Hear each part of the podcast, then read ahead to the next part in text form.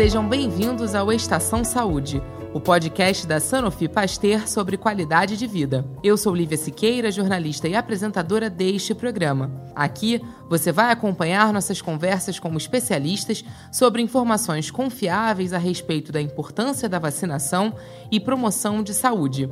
Neste episódio, vamos fazer uma análise dos dados do vacinômetro da campanha de vacinação contra a gripe nos últimos anos, em especial a cobertura vacinal em crianças. Para falar sobre o tema, recebo a pediatra e vice-presidente da Sociedade Brasileira de Imunizações, doutora Isabela Balalê.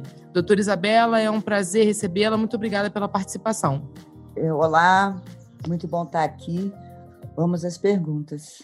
Doutora, como está atualmente a cobertura vacinal contra a gripe em crianças menores de 6 anos? Diferente do que a gente tem para os adultos, é, para os adultos com doenças é, crônicas e os idosos, as coberturas para crianças são muito mais baixas, ficando em torno de 70%, 80%, quando as coberturas para idosos, que está mais é, na cabeça de todo mundo, né? todo mundo sabe que idoso tem um risco maior para influenza, e, e aí as coberturas chegam até 100% em alguns anos, para as crianças parece que esse risco está sendo negligenciado pelas famílias. De 2018 até 2020, qual seria a sua análise sobre a campanha de vacinação na população pediátrica? Então, 2018, a gente teve uma cobertura para crianças de 77%. E em 2020, provavelmente por conta aí do cenário é, da pandemia da Covid-19, o medo de sair de casa, a recomendação de que não fosse a um serviço de saúde se não fosse essencial, é, muitas famílias deixaram de, de vacinar seus filhos, não só contra a influenza. E em 2020, ah, diferente dos idosos, que tivemos 100% de cobertura vacinal, para as crianças menores de 6 anos, essa cobertura foi de 48%, o que é muito baixo. A circulação do vírus da gripe é igual em todos os estados? Qual deles tem a maior e a menor incidência, respectivamente? Faria sentido ter uma campanha adaptada de acordo com a necessidade de cada estado? A, a circulação do vírus né, nos, nas diferentes regiões, diferentes estados brasileiros, muda né, de uma região para outra. O Sudeste e o Sul é, são aqueles, aquelas regiões com o maior número de casos, e principalmente o sul, por conta do frio. Mas, diferente do que muitos pensam, é, regiões mais quentes, como a região norte e nordeste, também têm casos, inclusive. É, surtos importantes que a gente viu em 2019 na região amazônica, é, mostrando que nessas regiões a influenza, a gripe, costuma chegar mais cedo.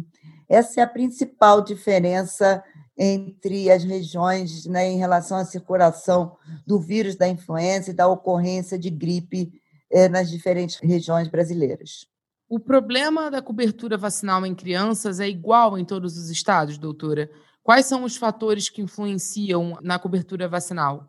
As coberturas vacinais, de maneira geral, eh, são semelhantes né, de um estado para outro é, quando a gente fala de influenza. Agora, quando a gente fala de cobertura vacinal das vacinas de rotina, infelizmente, o que a gente chama de homogeneidade, quer dizer, é, que todos os municípios, e não só estados, mas que todos os municípios tenham a mesma cobertura, infelizmente, a gente tem muitas diferenças é, de um município para outro.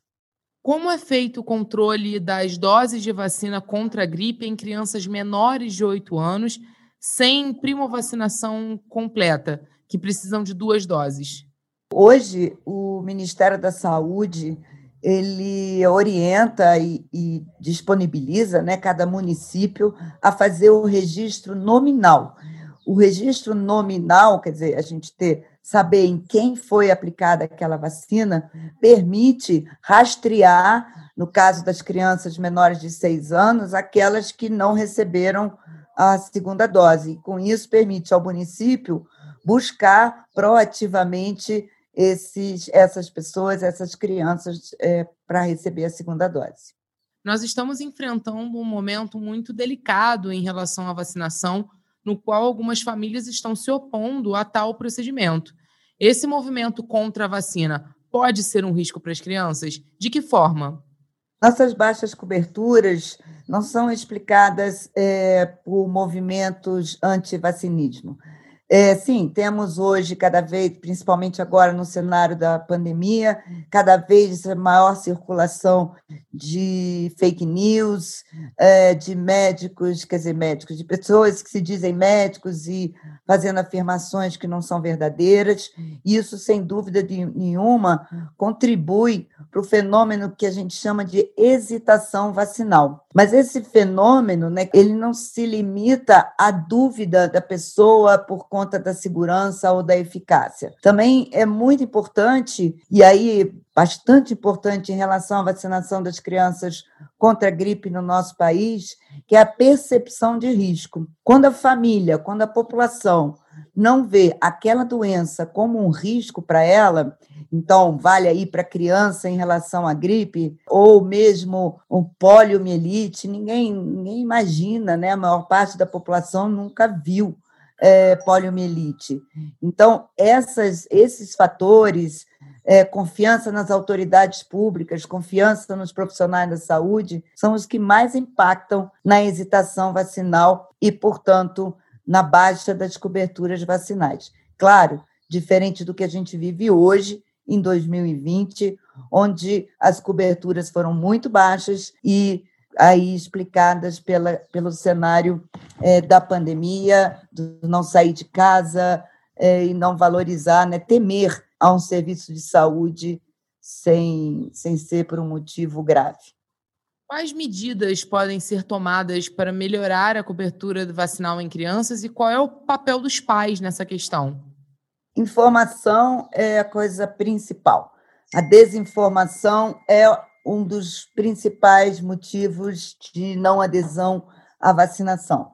A desinformação passa desde não, não saber é, sobre o risco da doença, não saber sobre a existência das vacinas, pode parecer.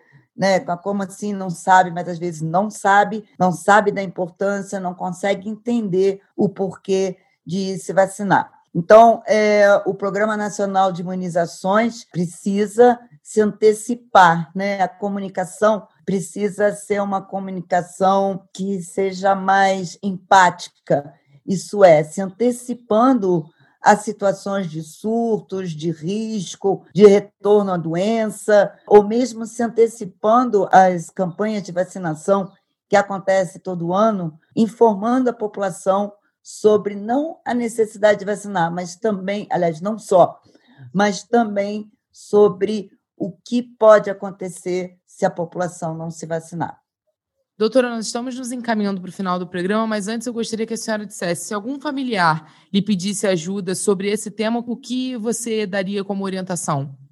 A gente precisa dar a, a informação mais direta possível é, muitas vezes se perder, dando grandes explicações, leva a dúvidas da família. É, a prescrição de vacina deve ocorrer da mesma forma que qualquer outra prescrição. Assim como eu recomendo o antibiótico, se tiver indicado para aquele caso, para aquela criança, eu recomendo a vacina, mostrando para ele que eu, como pediatra, me sentiria mais confortável de atender o filho, isso é, teria mais certeza de que é, doenças graves poderiam não acontecer com o seu filho se ele vacinasse, é, se ele aplicasse todas as vacinas recomendadas naquela criança. O médico precisa desmistificar a recomendação de vacinas. Não pode ser diferente de recomendar qualquer outro é, tratamento.